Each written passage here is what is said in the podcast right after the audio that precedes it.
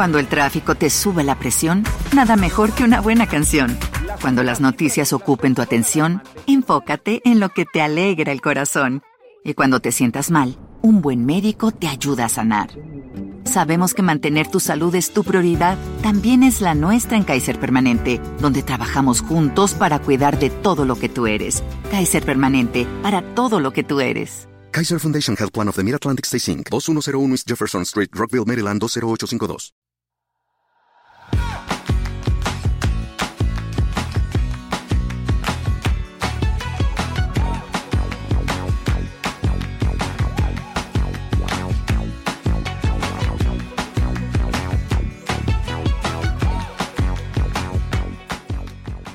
Hola, esto es Plug and Drive, un podcast de Milcar FM, en su capítulo 4 del 27 de octubre de 2017. Yo soy Paco Culebras y aquí hablaremos sobre vehículos eléctricos de forma sencilla y clara, sobre su uso, funcionamiento, características, posibilidades, ventajas y retos a superar.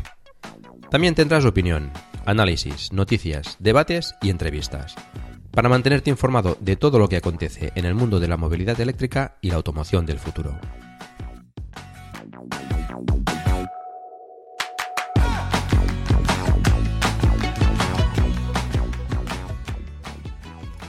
Hasta ahora os he explicado las típicas preguntas que nos hacen a los usuarios de vehículos eléctricos. Si recordáis, son tres básicamente. ¿Cómo se carga? ¿Qué autonomía tiene? ¿Y cuánto cuesta cargarlo?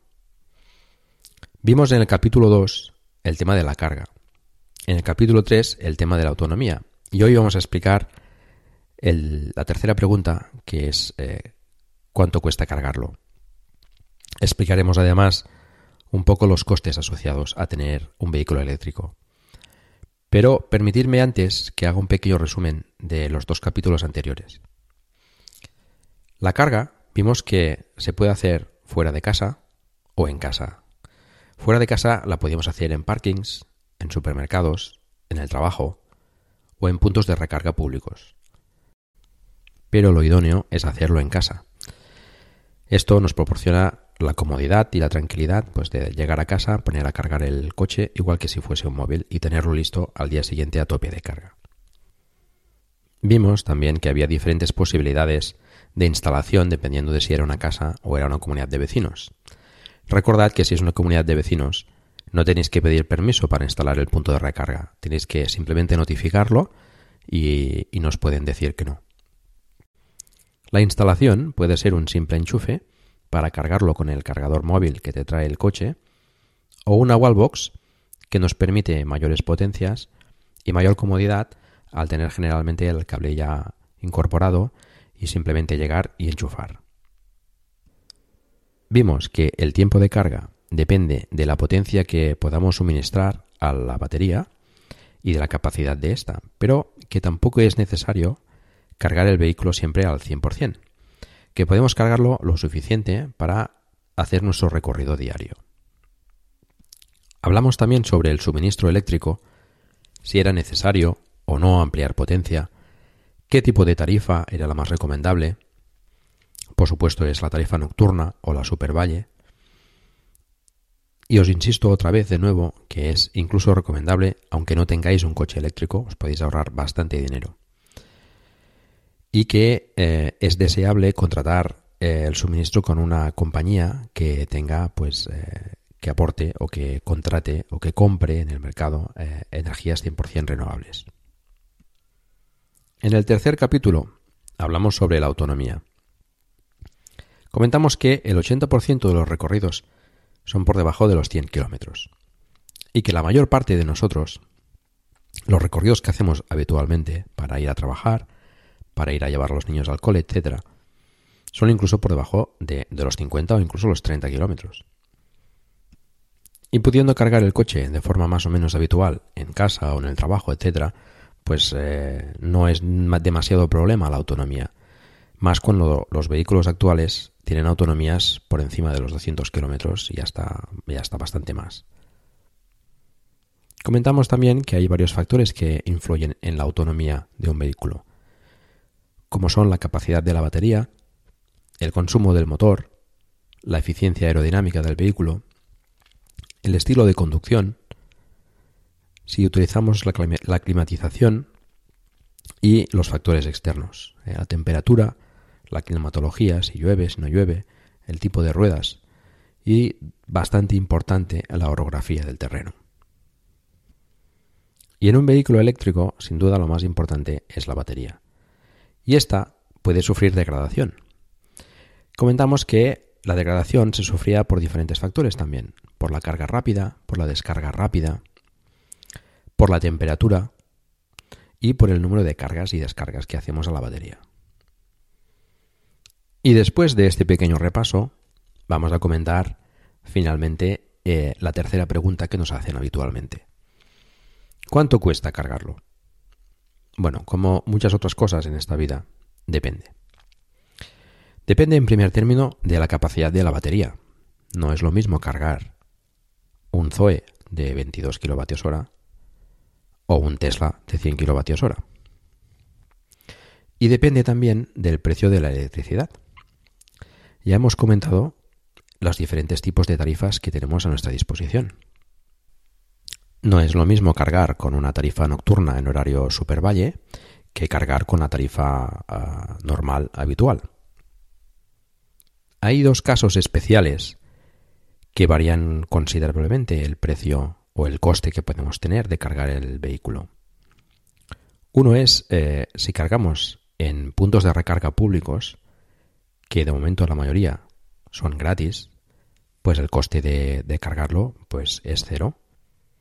Y otro caso es los que tengan el parking donde puedan cargar el vehículo en un edificio que no es el suyo, el de su vivienda. Con lo cual tendrán que hacer otro contrato de, de electricidad y pagar pues el término fijo, etcétera. Con lo cual, pues evidentemente los costes pueden ser superiores. En estos casos puede ser interesante compartir la instalación con algún otro vehículo eléctrico que pueda cargar en el edificio compartiendo los gastos del término fijo y después pues con un contador específico para cada uno del consumo que haga exactamente de los kilovatios hora que consuma. Esto, pues bueno, desgraciadamente no es que haya muchos vehículos eléctricos todavía en el mercado, con lo cual es complicado quizás coincidir en un parking con, con esta posibilidad.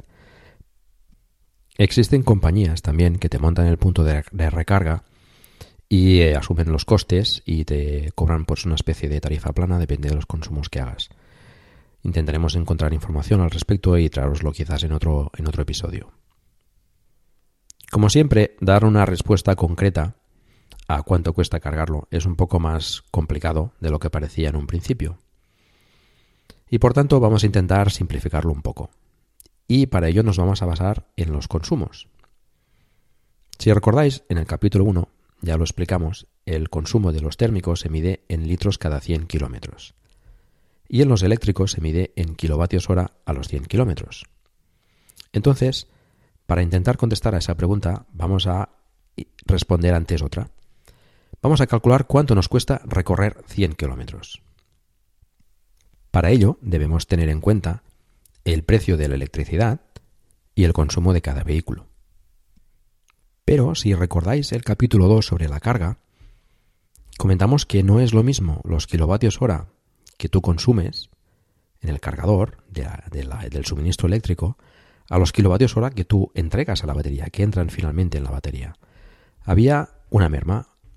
La eficiencia de carga comentamos que era del 85%. Realmente está entre el 85 y el 90. Quizás depende de qué cargador más cerca del 90, pero prefiero considerar mejor el 85% para ser un poco más conservador. El precio de la electricidad variará lógicamente dependiendo de la compañía que tengáis contratada, de si tenéis descuentos, etc. Yo os voy a dar precios de la compañía que utilizo yo. Recordemos que había tres tipos de tarifa. La tarifa normal con un precio fijo para las 24 horas, la tarifa nocturna con dos tramos, con un precio para las horas nocturnas y otro precio para las horas diurnas, aunque recordad en el capítulo que explicamos que no era exactamente horario de noche y de día, sino que había bastantes horas nocturnas. Y después está el, tramo con la tarifa, perdón, con tres tramos horarios, que había uno especial entre la 1 y las 7 de la mañana con, con un precio aún más bajo para precisamente coches eléctricos. El precio de la tarifa normal, la que sería un solo tramo horario, ¿vale? las 24 horas, es de 0,145 euros. La tarifa eh, nocturna, en, la, tarifa de dos tramos, la que sería el periodo valle, la, la más económica, sería de 0,083 euros. Y en la de tres tramos, el precio de la tarifa Supervalle, de la, de la más económica, la que hemos comentado entre la 1 y las 7 de la mañana, sería de 0,072 euros. Estos precios, por cierto, son con IVA incluido. Los cálculos que os voy a mostrar a continuación los podéis hacer pues con estos precios o con los que tengáis vosotros de vuestras compañías. Yo voy a considerar el precio de Supervalle, es decir, la tarifa de tres tramos en el periodo de 1 a 7 de la mañana, que en caso de tener un coche eléctrico, pues es lo más lógico y lo más aconsejable, utilizar la tarifa más económica. Recordemos que es 0,072 euros. Bien, el consumo de un vehículo eléctrico suele variar entre los 12 y los 20 kWh aproximadamente.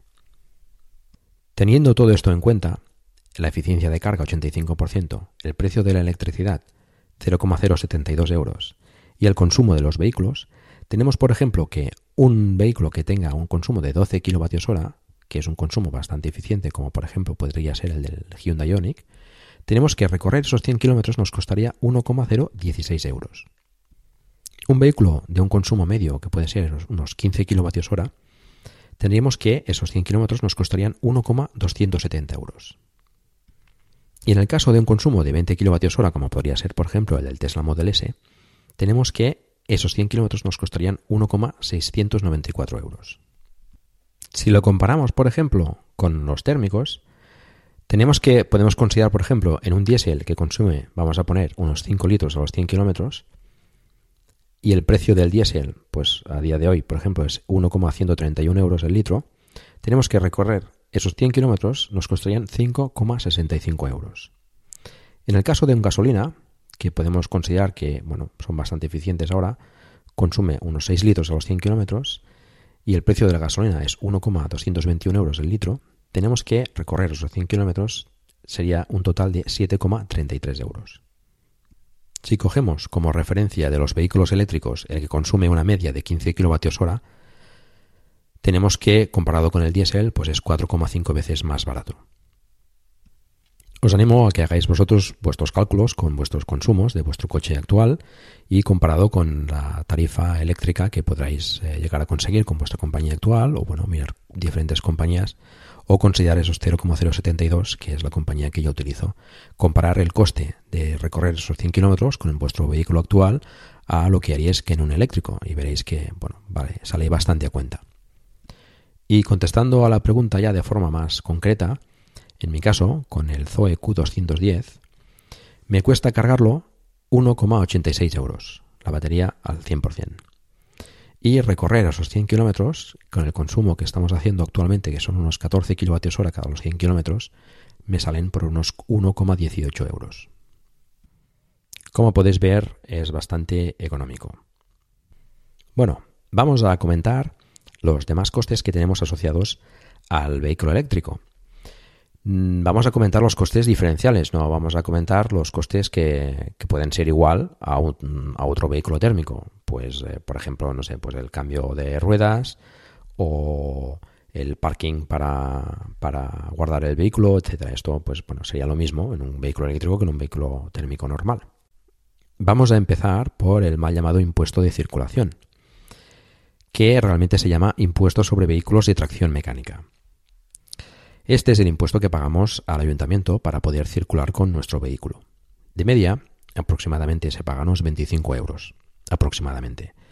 Pero la mayoría de poblaciones tienen descuentos especiales. Algunas incluso pues están exentos de pago. Otras pues están bonificados durante X años. En mi ciudad, en Gerona, hay un 75% de descuento para los vehículos eléctricos, de forma que, por ejemplo, mi Zoe paga unos 16,42 euros, IVA incluido comparado con la Volkswagen Touran, que paga 139 euros. Tenemos también el permiso de circulación, que se paga una única vez, y que es el impuesto de matriculación cuando compras el vehículo, y que para los vehículos eléctricos es gratuito. Otro coste que sería de una sola vez sería el punto de carga o la wallbox, que te puede salir, por ejemplo, si tú lo haces tú mismo y un simple enchufe para cargar en el garaje, pues te puede salir por, no sé, aproximadamente unos 200 euros. O si haces una instalación de una wallbox con unos 60 metros de cable, pues te puede salir por unos 1.500 euros, que pueden ser subvencionados por el plan Movea también, recordémoslo. Los vehículos eléctricos también pagan ITV cuando les toca. Y en este caso, al no tener que hacer el control de, humos, de contaminación y el control de, de ruido, con el tubo de escape, pues es un... Ok, round two. Name something that's not boring. laundry? Oh, a book club. Computer solitaire, huh? Ah, sorry, we were looking for Chumba Casino.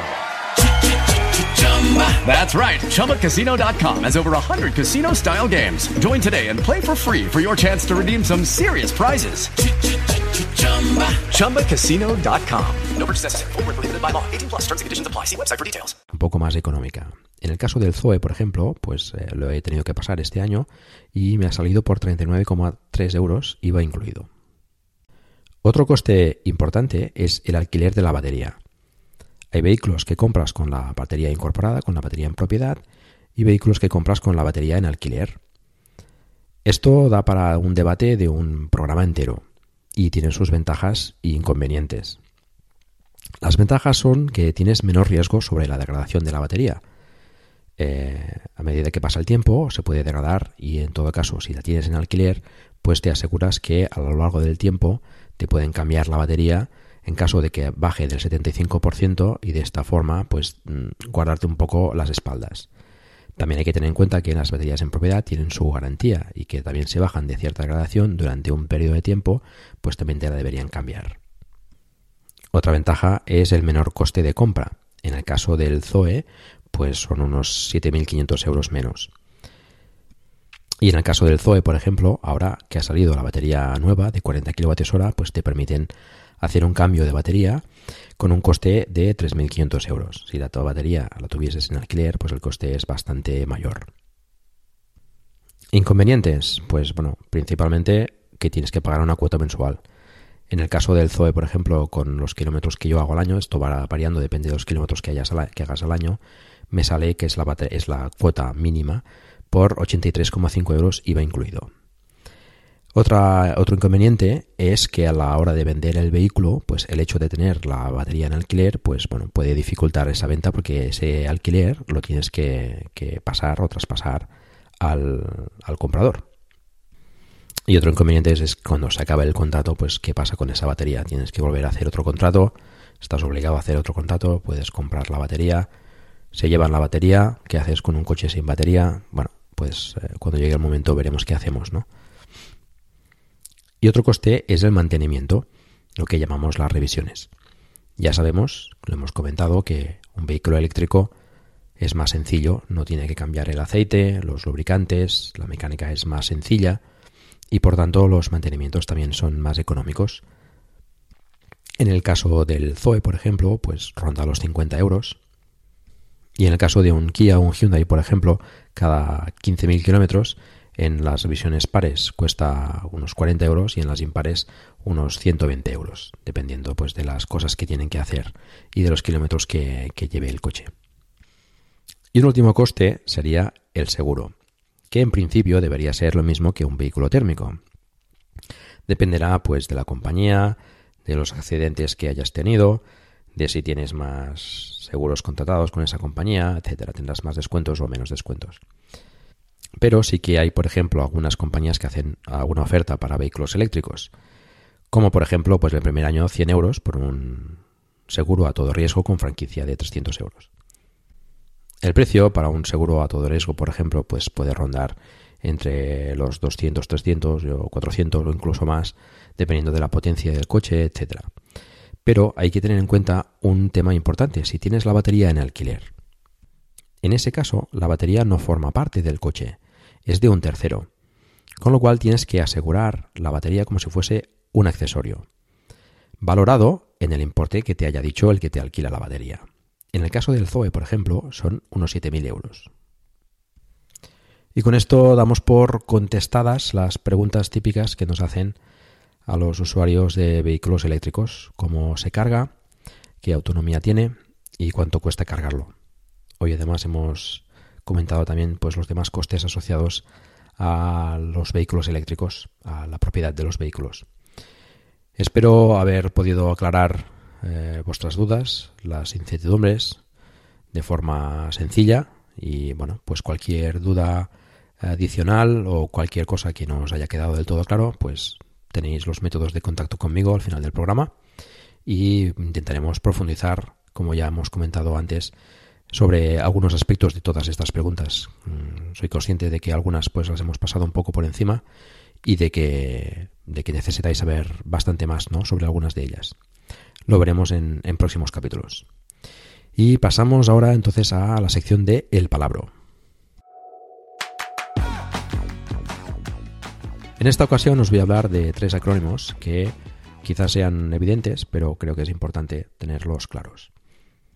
El primero, que es el más evidente, es VE, que significa vehículos eléctricos. Es bastante evidente, pero bueno, creo que no está de más comentarlo aquí y tenerlo claro. El siguiente es bastante evidente y es punto de recarga. Ya hemos hablado de ellos, pues es un punto de recarga, pues puede ser en casa, en la vía pública, eh, donde hay pues lentos, semirápidos, rápidos, ya también tendremos ocasión de profundizar más sobre, sobre ellos. Y el último es precisamente un PDR especial, que es el SUC Supercharger, que es un PDR de Tesla exclusivo para los vehículos de esta compañía y que en Europa tiene el conector tipo 2, el también llamado Meneques. Tiene una potencia de carga de hasta 135 kilovatios. La mayoría de Model S y Model X, sobre todo las primeras producciones, tienen carga gratuita en los superchargers de por vida. Pero la compañía ha ido variando esta política a lo largo del tiempo. Después ya los eh, vehículos, los Model S y los Model X no salen con carga gratuita de por vida, sino con una carga inicial de 400 kWh anuales para gastar en los superchargers. Aunque si compras el vehículo a través de un código referido de otro usuario de, Tesla, pues eh, puedes conseguir esa carga gratuita, mm, esta vez asociada a tu usuario también de por vida. El Model 3, por lo que parece, no viene ni con carga gratuita de por vida ni con una carga inicial de kilovatios hora, sino que tendrá que pagar el coste del consumo que haga en los superchargers. En España, este coste es de 0,24 euros el kilovatio hora. Y pasamos a la sección de noticias.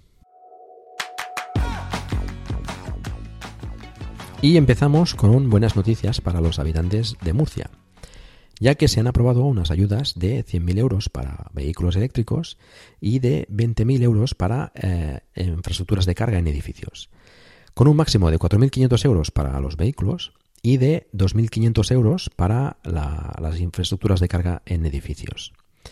Además, se instalarán cinco nuevas estaciones de carga para vehículos eléctricos que estarán operativas a finales de noviembre, con una potencia de 22 kilovatios y adicionalmente se adecuarán unas 50 plazas reservadas para aparcar vehículos eléctricos.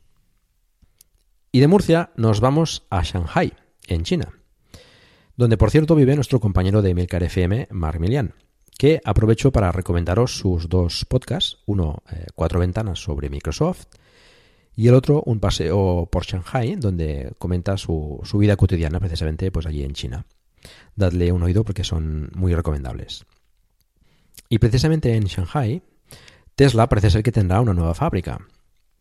Normalmente en China, para montar una fábrica, eh, tienes que asociarte con alguna otra compañía china para compartir tecnología, etc. Pero como Tesla quiere evitar este, este aspecto, eh, situará la fábrica en la zona libre de comercio, que parece ser que ha llegado a un acuerdo con el gobierno chino para, para, para tal efecto, y que eh, tendrá que pagar al menos un 25% de aranceles eh, en el caso del mercado chino. Mercado chino que eh, se está convirtiendo pues, en uno de los más importantes del mundo en, en vehículos eléctricos. Y no nos vamos todavía de Shanghai, porque aquí también es donde Tesla tiene hasta el momento la instalación de superchargers más grande del mundo, con 50 puestos de carga. Está situada en el garaje del Lilacs International Commercial Center en el distrito Pudong, como hemos comentado, de Shanghai. Y nos vamos a Corea, donde Hyundai ha anunciado para principios del 2018 en Corea eh, la comercialización del Hyundai Kona, que en su versión eléctrica tendrá un motor de 150 kilovatios, unos 204 caballos, y que parece ser que vendrá con dos baterías diferentes, una de 39,2 kilovatios hora, con una autonomía estimada de 390 kilómetros en el ciclo NET-C, y otra de 64,2 kilovatios hora, que tendrá una autonomía estimada de unos 500 kilómetros en el ciclo eh, NET-C. Es un vehículo interesante y que, bueno, si tiene un precio también adecuado, pues puede dar bastante juego en el mercado. Al igual que su hermano gemelo, el Kia Niro. Eh, precisamente, Hyundai, su filial Kia, han anunciado que aumentarán la producción de vehículos eléctricos hasta las 100.000 unidades en 2018, que incluyen el Kia Niro, el Hyundai Kona, el Kia Soul, el Hyundai Ioniq, tanto en su versión eléctrica como de híbrido enchufable, y el Kia Sonata eh, híbrido enchufable.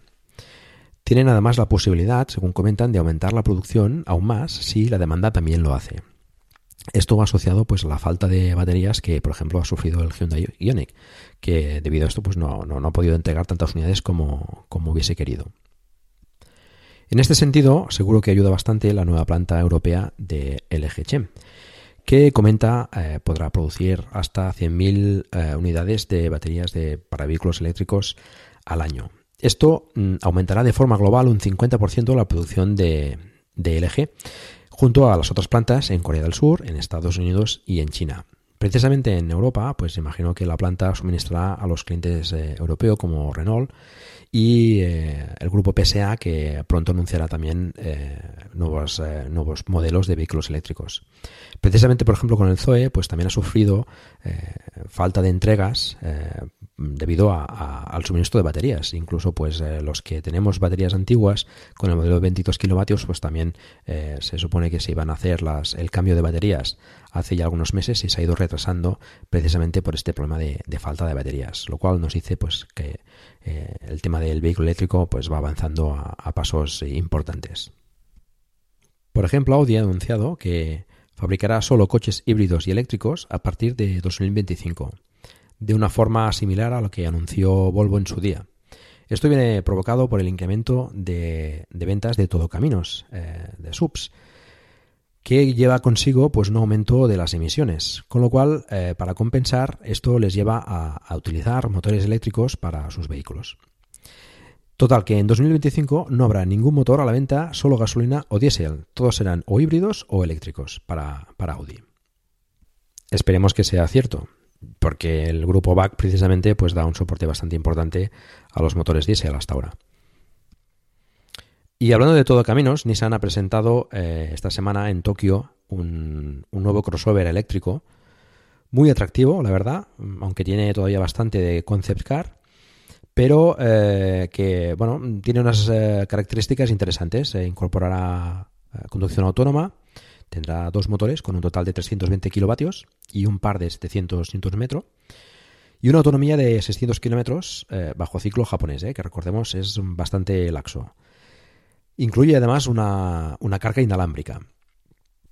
El vehículo la verdad es que es bastante interesante, darle un vistazo, buscar en, internet eh, Nissan IMX y os saldrán multitud de vídeos. Tiene, como digo, bastante todavía de, de concept car, pero, pero bueno, no sé cuándo llegará al mercado, pero pinta bastante bien. Y por último os quiero hablar de Shale Recharge, una nueva división de la petrolera Shale que instalará en estaciones de servicio inicialmente del Reino Unido unos PDRs multiformato de hasta 50 kilovatios, con un coste de 0,28 euros por kilovatio hora. Los usuarios podrán usar el wifi gratuito de las estaciones de carga y el servicio de cafetería mientras está cargando el vehículo. Esto es bastante interesante y, esperanzador que las compañías eh, de carburantes, las petroleras, vayan incorporando puntos de recarga en, las estaciones de servicio, de forma que mientras está cargando el vehículo, pues sus ocupantes puedan hacer uso de, la cafetería, del, del mini market, etcétera, que son ingresos que adicionales que pueden tener eh, respecto a los carburantes y a, y a la misma carga. De esta forma aumentará pues los puntos de recarga disponibles y podrán hacer facilitar eh, los recorridos un poco más eh, interurbanos. Shale tampoco es la única. Aquí, por ejemplo, en mi zona, en Gerona, eh, hay un par de estaciones de servicio que están instalando puntos de recarga, también multiformato, con diferentes conectores. Todavía no tengo información de precios, etcétera, pero bueno, cuando la tenga os lo, comentaré. Mm, si proliferan este tipo de, puntos en gasolineras, pues bueno, es una muy buena noticia y, esperemos que vayan aumentando. Y hasta aquí las noticias. Os vuelvo a recordar que hemos abierto un grupo de Telegram para hablar sobre el vehículo eléctrico, donde os invito a participar. Encontraréis el enlace en la página del programa. Os recuerdo también que si ya disfrutas de un vehículo eléctrico, por favor, me gustaría mucho que nos enviaseis un audio con tus impresiones y tus experiencias para compartirlas con todos nosotros. Y eso es todo. Muchas gracias por el tiempo que habéis dedicado a escucharme. Haced difusión del vehículo eléctrico en la medida de vuestras posibilidades, por ejemplo recomendando este podcast o haciendo una reseña en iTunes. Espero también vuestros comentarios en emilcar.fm barra plug and drive, se escribe plug and drive, donde también podréis encontrar los medios de contacto conmigo y conocer los otros podcasts de la red, que os animo encarecidamente a escuchar. Un saludo y hasta pronto.